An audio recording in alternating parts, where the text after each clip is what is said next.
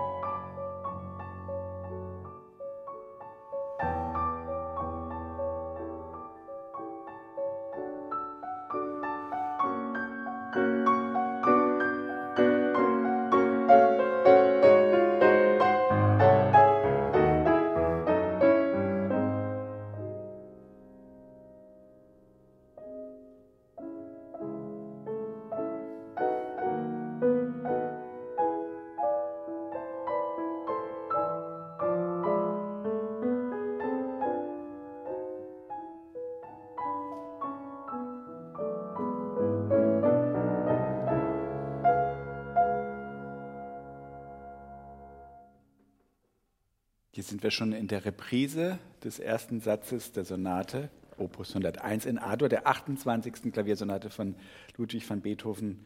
Etwas lebhaft und mit der innigsten Empfindung steht da drüber.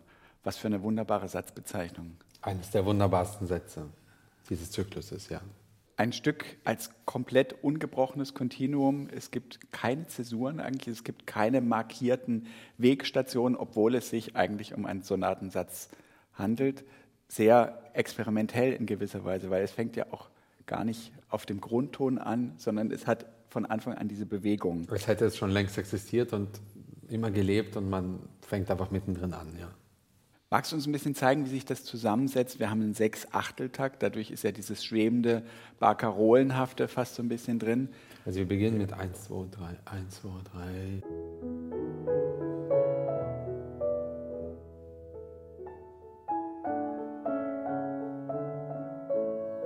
ja wie so eine Art Frage-Antwort-Spiel. Und es geht von unten nach oben.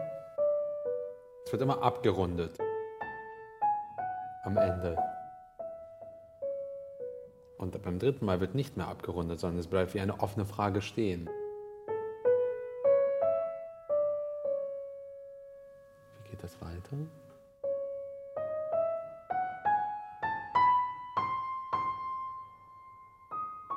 Also wieder werden die Räume größer. Ja.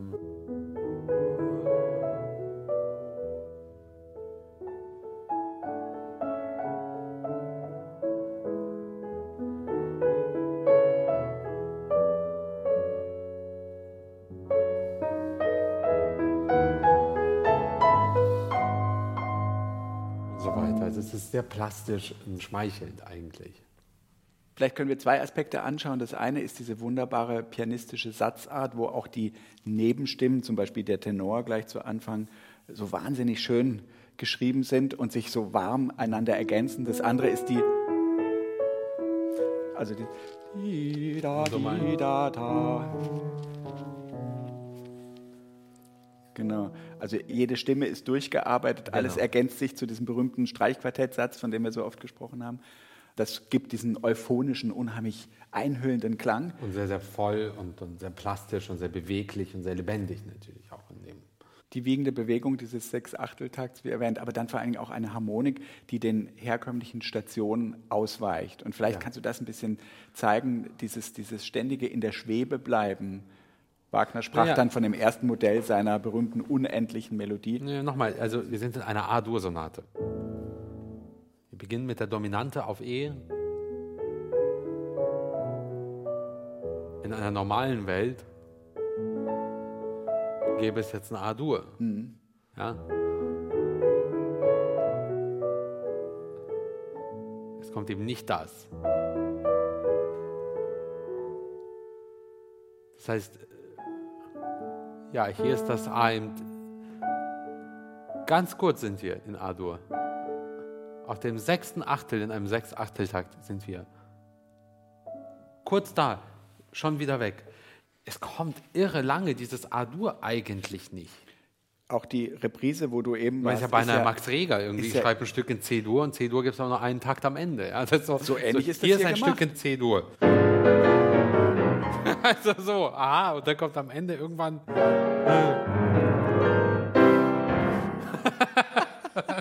Toll, geil, ja, danke. So, du mich auch, ja. Herzlichen, Dank. Davon redeten wir die ganze Zeit. Ja, Moment. Ich, also nur mal so hier zur Erklärung. Ich liebe Max Reger, aber das wäre jetzt so eine Reger-Aktion, ja. So, was, was, so, hä, okay, gut.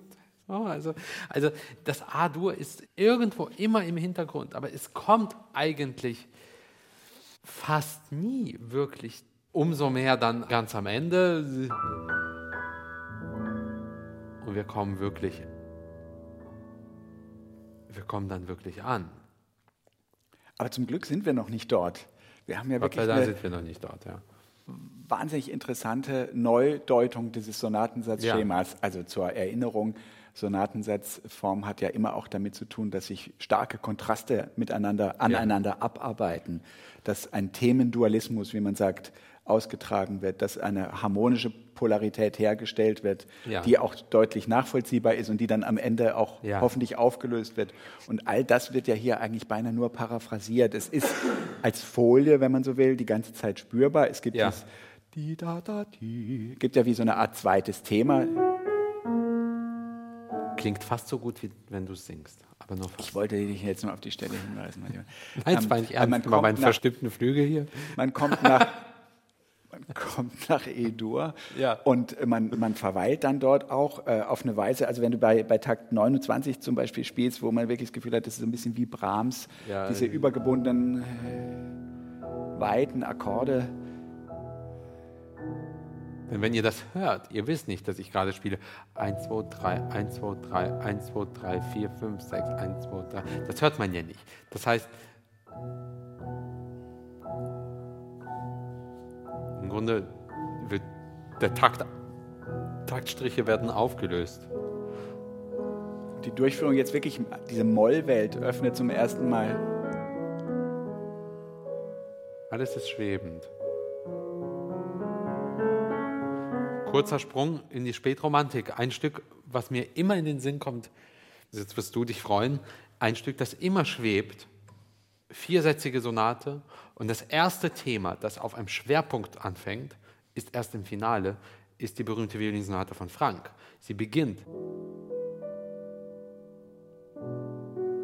Klaviereinleitung. A-Dur. Wir sind aber ähnlich wie hier.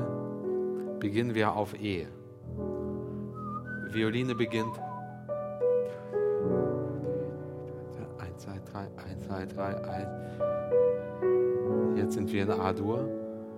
Aber das Thema ist nicht, sondern es beginnt ohne Schwerpunkt.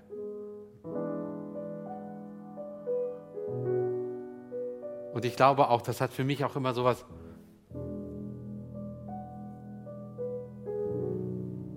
komplett Wobei schwebendes, bei freies. Frank diese erste A-Dur-Kadenz dann halt unglaublich inszeniert. Gell? Das Ja. ist wie eine Explosion. So, und wenn man dann durch die, aber auch die Kadenz, sie ist eben nicht, sie beginnt auf der schwachen Taktzahl. Es ist alles immer eine Art Upbeat. Auch der berühmte zweite Satz. Es ist immer schwach. Bis zum dritten Satz, wenn das erste Mal eine Melodie im Schwerpunkt kommt, nämlich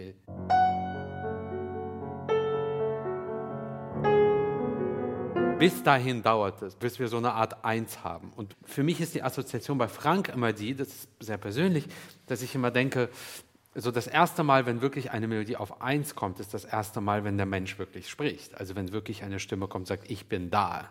Nicht wahr? Jetzt spricht der Mensch. Alles andere ist Natur, alles andere ist. Äh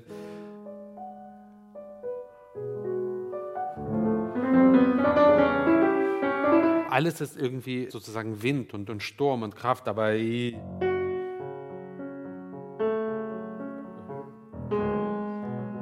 Und dann löst sich das auf und es kommt tatsächlich eine Melodie, Upbeat auf Schwerpunkt, nämlich und eins. Und wir lösen den A-Dur auf. Und das kommt erst im Finale. Nicht wahr? Und in dieser Opus 101, und deswegen, ich, ich habe immer so, Frank im Kopf, wenn ich das spiele, dass ich. Natürlich ist das die Eins. Eins, zwei, drei, vier, fünf, sechs. Das ist ein Schwerpunkt. Aber give me a break, ja, das ist die. Du fängst irgend. Und erst im zweiten Satz, ich springe mal kurz, haben wir, haben wir sozusagen einen Schwerpunkt und im Finale dann natürlich das A-Dur auf dem Downbeat. Also so lange dauert es eben, bis wir das A-Dur erreichen. Zur Erläuterung, ganz kleiner Exkurs war das von Igor. Violinsonate von César Franck, seine einzige Violinsonate, gibt es für Flöte auch, gibt es auch für Cello, geschrieben, Ja. glaube ich, 1886, also wirklich eine ganz andere Zeit, lustigerweise ebenfalls in A-Dur. Ja. Wir sind hier in Sonate Opus 101 von Ja. Beethoven aber und befinden uns zu Beginn der Durchführung. Ja. Vielleicht noch mal ganz kurz diese Stationen. Wir haben jetzt plötzlich neue harmonische Räume, die sich öffnen, nämlich Also wir beginnen quasi, in der linken Hand wird das Thema nochmal vorgestellt. Immer zweifelnd, sehr orchestral, wie so Kleinette, Cello Solo, Kleinette, sehr Schuberthaft. Denke ich auch immer.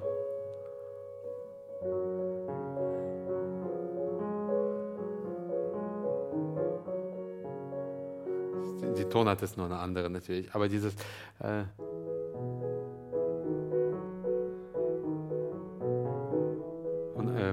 unendliche Symphonie.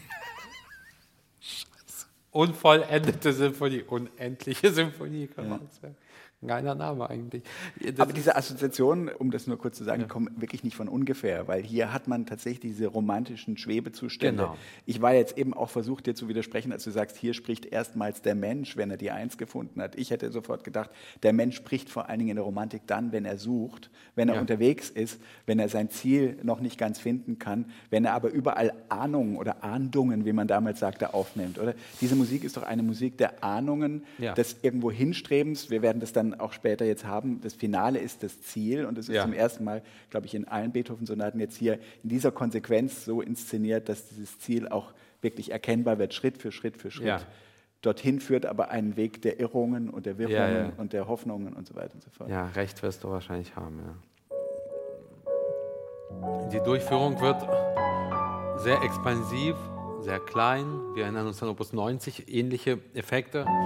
expansiv, eng, expansiv, eng. Jetzt wird es immer breiter, sehr insistierend.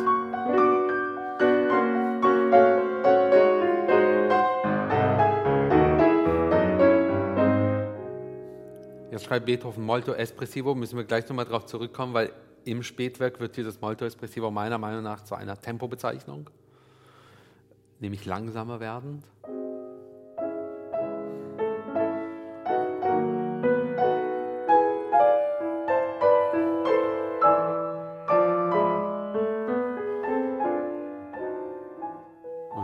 Wieder zurück. Nicht wahr? Später, jetzt nicht in diesem Stück, aber später gibt es ganz häufig bei Beethoven die Stellen Molto Espressivo, vier Takte später a tempo. Und glaube ich, sehr deutlich wird, Espressivo heißt tatsächlich langsamer. Sehr deutlich in der Opus 109, wir kommen da sicherlich später drauf. Ja. Also die ganze Durchführung ist eigentlich eine Art Schwebezustand. Irgendwo im Hinterkopf hast du immer dieses E, irgendwo. Ja und wir kommen, wir kommen in die Reprise. Also wahnsinnig toller Satz und, und der eben am Ende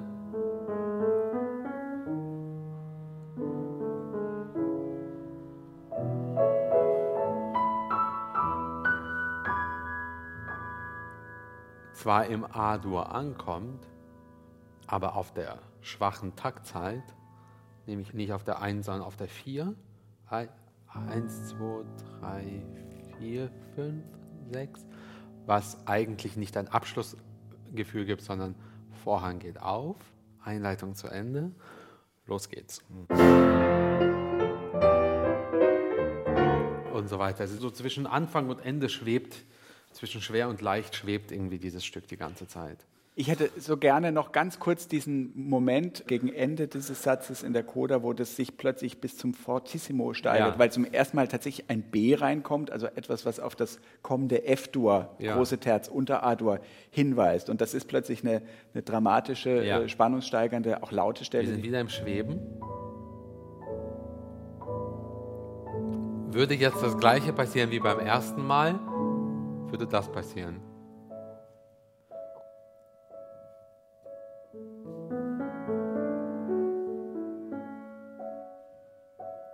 Wir sehen hier. Wir können jetzt unendlich diesen Satz weitermachen. Ne?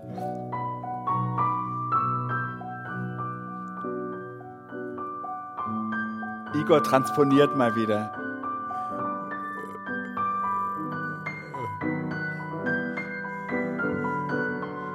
Ja, das ist jetzt nicht so kompliziert, aber du könntest jetzt quasi die ganze Zeit weiterdrehen. In diesem Fall wird die Wendung plötzlich dunkler.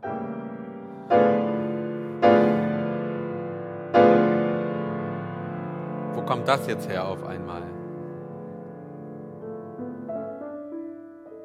Und wir sind zurück in A-Dur. Es ist ein Schockmoment, es ist ein hochdramatischer Moment, der auf einiges hinweist, was dann später in der Sonate kommen wird. Ja. Vielleicht kleine historische Bemerkung am Rande. Mich fasziniert es immer sehr. 1816 war das berühmte Jahr ohne Sommer, also das Jahr, in dem Beethoven diese Sonate geschrieben hat. Ja. 1815 im April war in Indonesien der Vulkan Tambora ausgebrochen.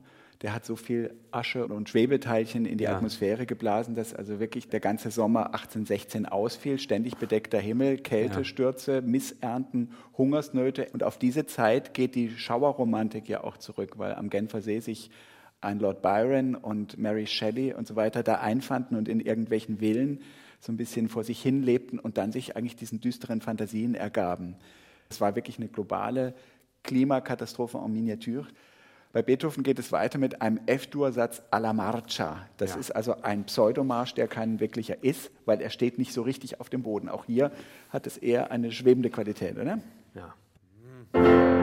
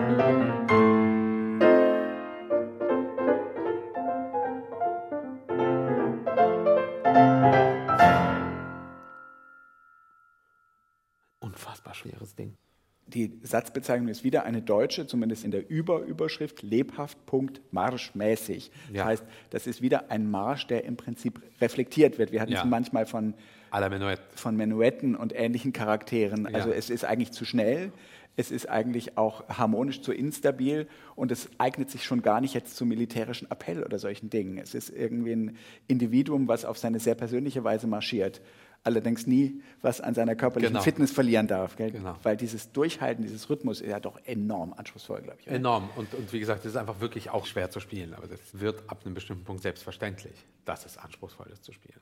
Es gibt ja diese schöne Destur-Stelle, was ist das, Takt äh, 30? Ja, mhm. Wir schweben wieder. Plötzlich.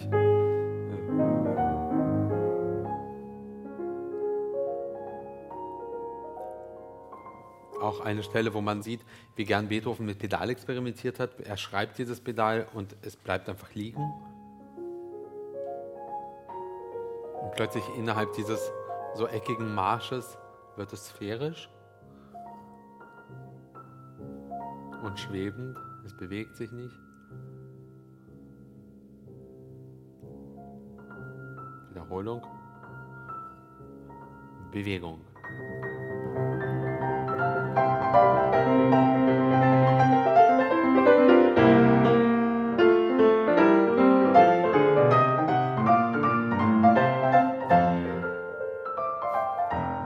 Jetzt kommt so eine Stelle, wo ich meine, was heißt so, so, so, so eine Art sphärische Verdunklung.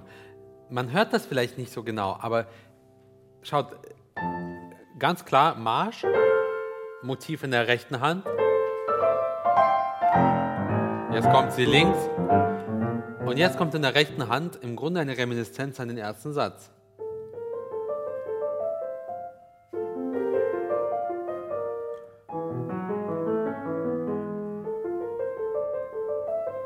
Das ist wirklich kein Marsch. Das ist ein Marsch. Nur ein Takt.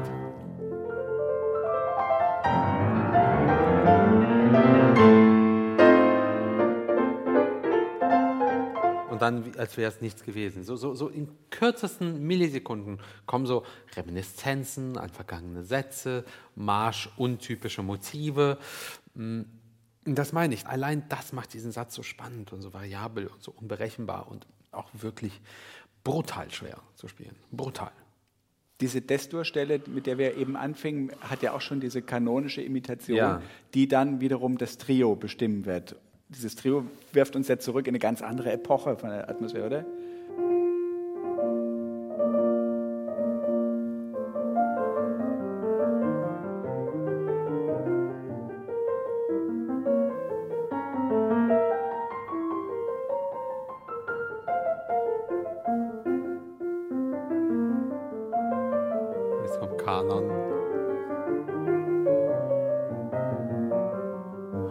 Trio bekommt so was Lineares, so was, so was Fahles fast und nicht Unlustiges. Durchaus mit Humor vorzutragen, könnte man jetzt vielleicht sagen. Willst du uns an zwei Stellen oder einer Stelle mal diese Kanon-Imitationen zeigen, ja. weil das geht so schnell und so flüssig?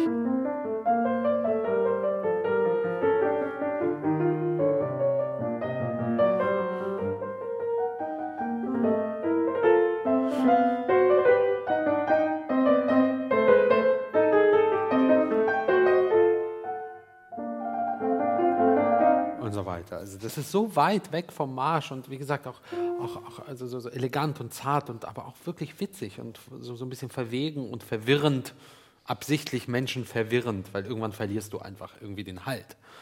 Nicht wahr? Das ist so, so, so, ein bisschen so dieses Gefühl, ja. Und dann kommt einfach der Da Capo-Marsch und wird eins zu eins nochmal wiederholt und mit der mit einer Triumphgeste beendet. Und nun geht es eigentlich sofort weiter, weil, das werden wir bestimmt auch gleich noch ein bisschen ausführlicher besprechen, das ist jetzt wirklich eine sehr zyklisch gebaute Sonate, ja. wo sich die einzelnen Teile sehr ja. logisch aufeinander beziehen, beziehungsweise sehr spannungsvoll aufeinander beziehen. Gell? Wir haben jetzt wieder einen langsamen Satz, den man als separaten Satz begreifen könnte, der aber im Grunde genommen schon wieder die Einleitung des Zum Finales nächsten. ist. Langsam und sehnsuchtsvoll. Adagio ma non troppo con affetto.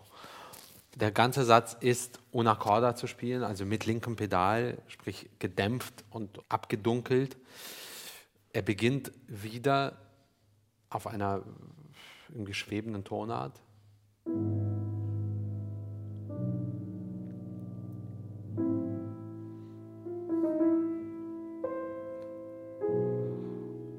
Wie als hier würde jemand sehr in sich gehen und über etwas nachdenken.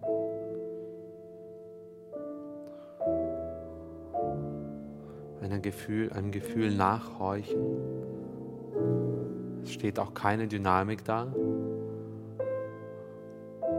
Auch kein Crescendo, kein Diminuendo.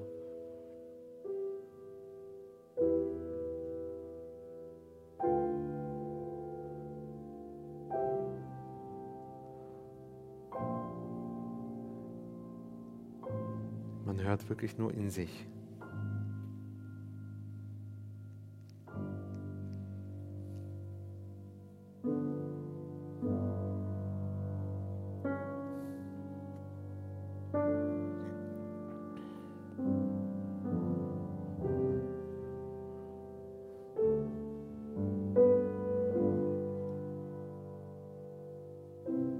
In dieser stoischen Art geht es weiter. Schritte sind sehr, sehr langsam.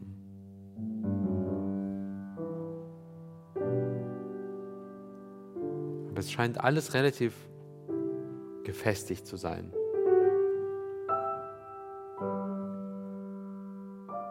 Bis dieses schwebende Motiv übernimmt und alle Festigkeit davon geht.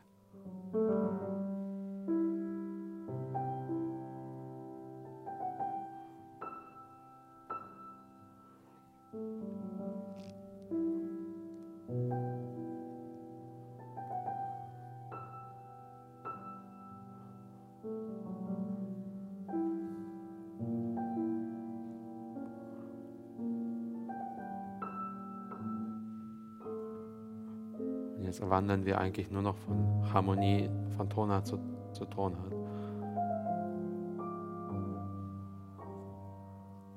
Alles ist frei.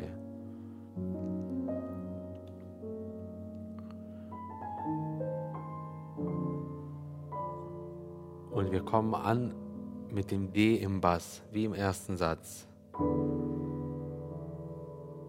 Nochmal E-Bass.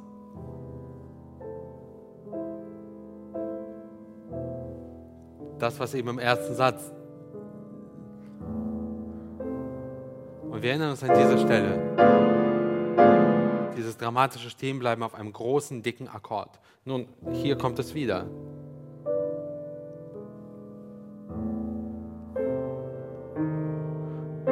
Da ist er.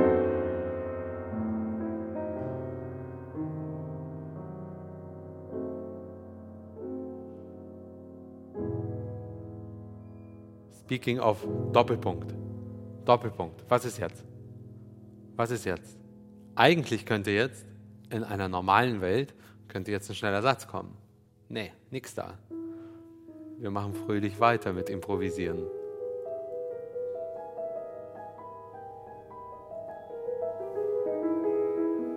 Und das ist sozusagen der, der absolute Wundermoment dieses Stücks. Aus dieser absoluten Dunkelheit kommt der erste Satz.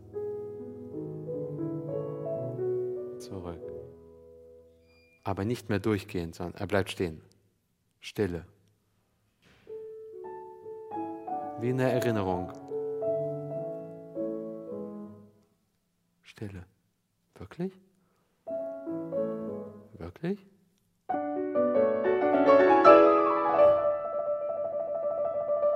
Und mit größtmöglicher Doppelpunktgeste.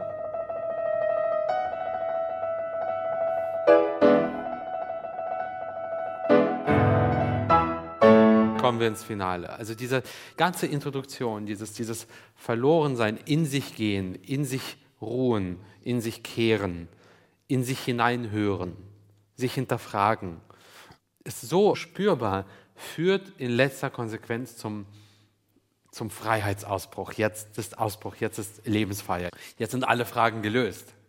Ja, so scheint es. Und es kommt wirklich ein Glücksmoment. Glücksgefühle. Ist ja auch so eine unglaubliche. Inf Für euch Hörer kommen Glücksgefühle. Für mich kommt hier ein äh, hartes echt, Workout. Ja, halt, hartes Workout auf irgendwie, zehn, irgendwie keine Ahnung wie vielen Seiten. Ja, schön für euch. ja. Ist ja auch so eine unglaublich souveräne Inszenierung von Licht und Zeit. Also ja. ich würde dich ja wahnsinnig gern bitten, ein Stück aus dem Präludium der Missa Solemnis. Ja, die Missa Solemnis von Beethoven ist wahrscheinlich unser beider irgendwie liebstes musikalisches Werk. Für mich ist das so das wichtigste Stück Musik wahrscheinlich, das ich kenne. Hinter dir auf diesem Stuhl liegt ein. Was heißt hier Stuhl? Das ist meine Klavierbank. Auf der Klavierbank liegt ein komplettes Autograph. ja, liegt das Autograph, der Autographabdruck der Missa Solemnis.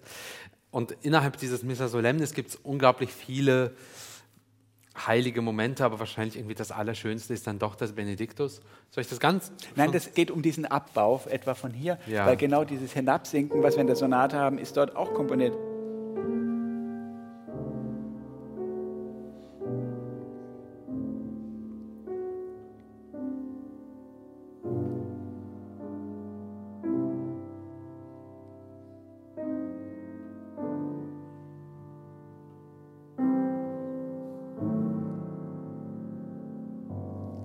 Abgehen. Ne?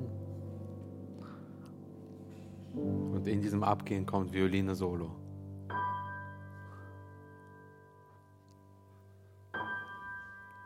Der erste Sonnenstrahl.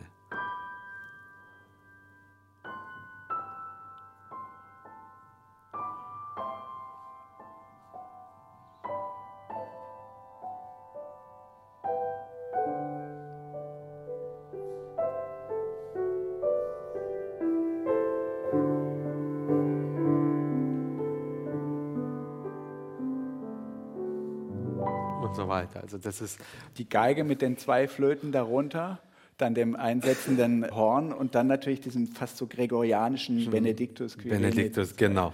Also das ist überhaupt das Allerallerschönste. Und ja, dieses Licht und Dunkel, dieser Moment des Überganges, dieses sich verlieren im langsamen Satz, dieses sich verlieren, sich wiederfinden, in sich hören, aus sich hören, das ist so, das ist so fühlbar und so, so berührend und eben am berührendsten meiner Meinung nach, eben deswegen, weil in dieser Erinnerung,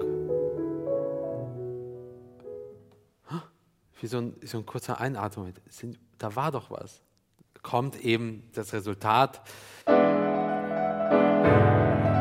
das Finale. Das heißt, man merkt im Grunde,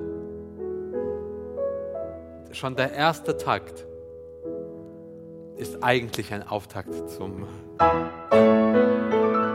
zum, zum Finalausbruch.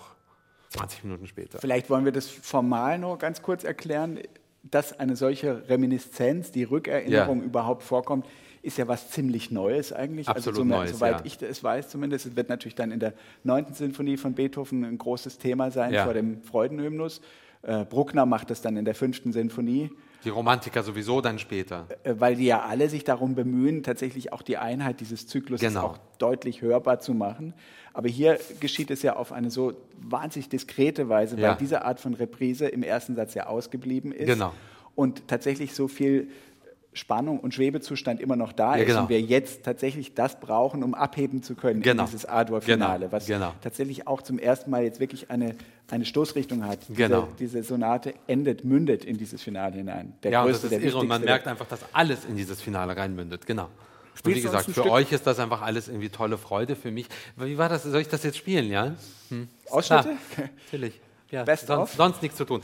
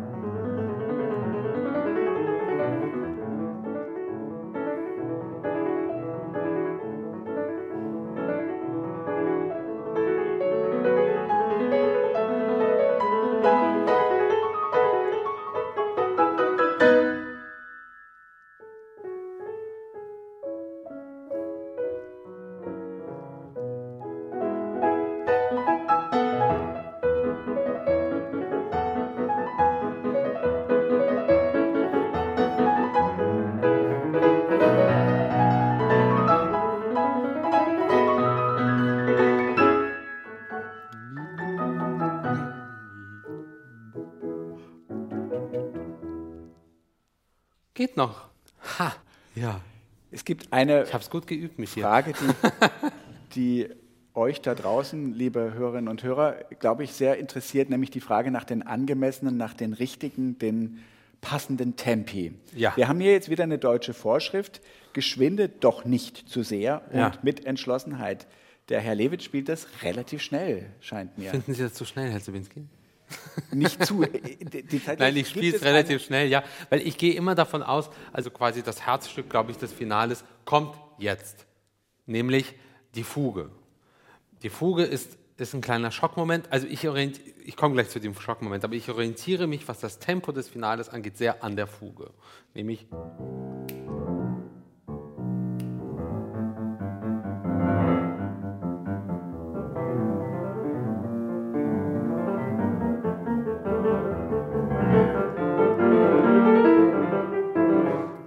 Echt noch. Also, ähm, das ich orientiere mich an dieser Fuge, wie schnell will ich sie spielen. Also ich könnte ihn auch langsamer spielen. Also ich könnte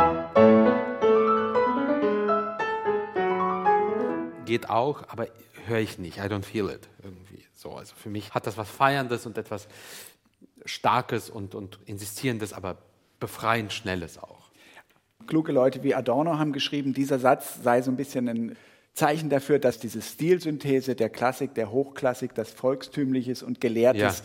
fusionierbar ist, dass das hier so ein bisschen auseinanderfällt. Ja. Ich persönlich bezweifle das, weil ich finde, genau der Satz zeigt doch eigentlich, dass äh, ein bisschen was Humorvolles, äh, genau. Draufgängerisches und was sehr fein ziseliertes eigentlich sehr, sehr gut zusammenpasst. Aber da, ja. je nachdem, wie derbe man diesen Humor begreift, desto langsamer müsste man das was, Tempo möglicherweise ja, also nehmen, oder? Ich, ich möchte mal kurz erinnern, Sonate Opus 31.1. Da gab es ja solche Stellen.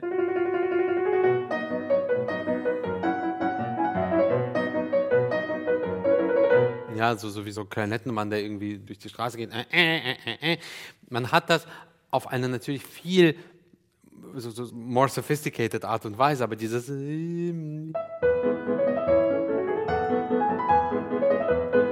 man hat diese Momente hier auch. Also dieser Satz ist durchaus auch spielerisch, durchaus auch derb, durchaus auch humorvoll, Dorfmusikanten durchaus Dorfmusikantenmäßig, genau. Also ja. da ist da ist alles irgendwie mit drin. Ja. Nicht wahr? Er wird auch dunkel und er wird auch irgendwie kompliziert, aber nur weil es jetzt Beethoven Opus 101 ist, müssen wir nicht bedeutungshubernder werden, oder? Als wir es sind, dafür haben wir dann die große Hammerklaviersonate, nämlich Opus 106. Da ist dann auch im Finale alles nur noch apokalyptisch und nur noch brutal und nur noch gewalttätig tatsächlich und nur noch äh, selbstaufopfernd und, und schmerzhaft und ja, tatsächlich gewalttätig. Hier ist es wirklich einfach Feiermusik und ich glaube, das ist auch okay so, dass es das ist. Aber es gibt auch seine Schockmomente, also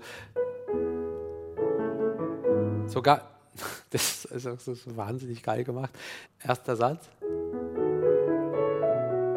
Ich spiele den mal ganz langsam. Ja, diese Töne. Sogar hier gibt es eine Erinnerung an den ersten Satz.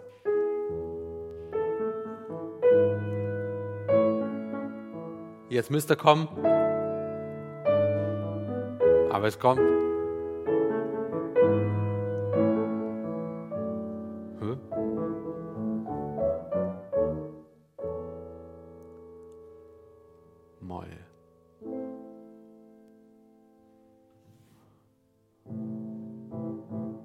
War ein Witz.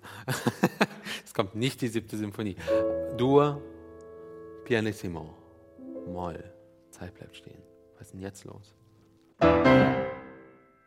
Ha!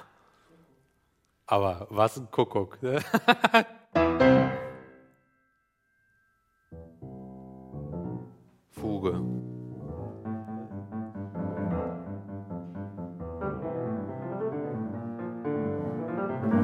ich das noch kann.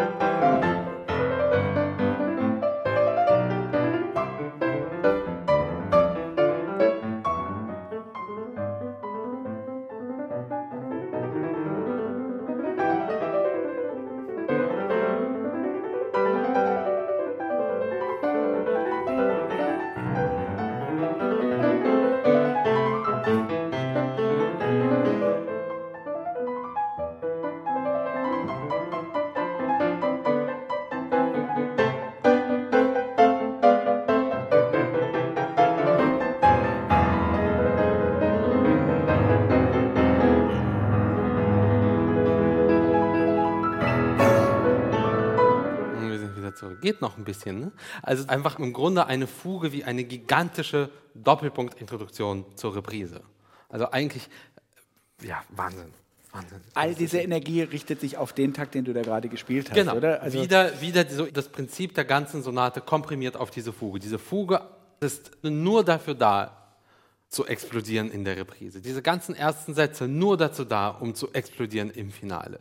Das ist so ein Wahnsinn. Und das ist deswegen auch schwer, das zu spielen, hm, weil anders als ihr, die das Stück kennt, oder ich, der das Stück auch kenne, es gibt ja viele, die das Stück nicht kennen. Das heißt, es ist eine dieser Musiken, die die, die ähm, Kochtemperatur im Raum irgendwie steigern lassen. Ja, das, man merkt ja, da passiert irgendwas. Da kommt ja so ein Sog und es zieht ein immer mehr und mehr und immer mehr und mehr in die Stuhlkante. Nicht wahr, bis es explodiert. Mich als Spieler ja auch. Und sich da nicht hinzugeben, dieser Überdruckbegeisterung und irgendwie einfach nur noch tontechnischen äh, zu produzieren, ist wirklich nicht einfach. Ja, dass die Begeisterung mit dir nicht durchgeht. Ist wirklich nicht einfach. Und das in der Hammerklaviersonate nochmal beinahe unmöglicher. Vielleicht zeigst du uns den Schluss, weil der ist nochmal unglaublich äh, skurril und witzig und äh, ja. Eigentlich, muss man sagen, oder? Man hat das Gefühl, es kommt die Fuge wieder. Kuckuck.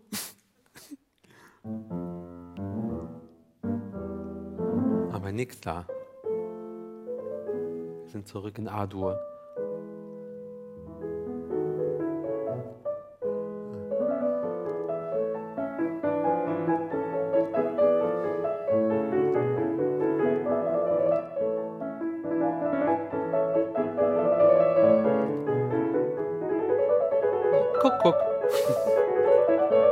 Ach, nochmal.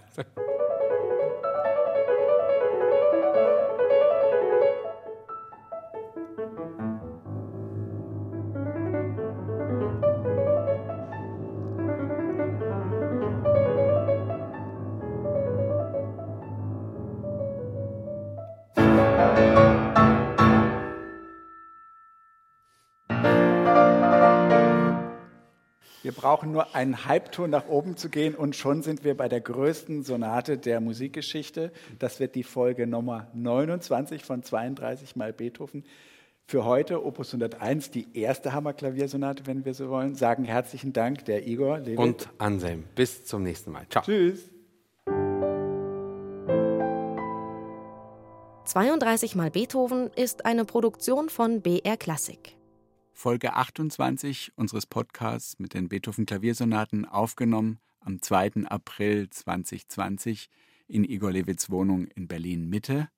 Aufgenommen hat sie Christian Fischer, gemischt haben sie Elisabeth Panzer und Dorothee Keil. Die Produktionsleitung lag in Händen von Florian Scheirer, die Redaktion hatte Bernhard Neuhoff. Unser Podcast 32 mal Beethoven neigt sich dem Ende zu. Jetzt interessiert uns natürlich, wie hat es euch gefallen? Was findet ihr gut? Was könnte man besser machen? Wir freuen uns, wenn ihr uns ein paar Fragen beantwortet. Unseren Fragebogen findet ihr unter brklassik.de slash 32x Beethoven. Der Link steht aber auch in den Show Notes des Podcasts. Wir freuen uns auf euer Feedback.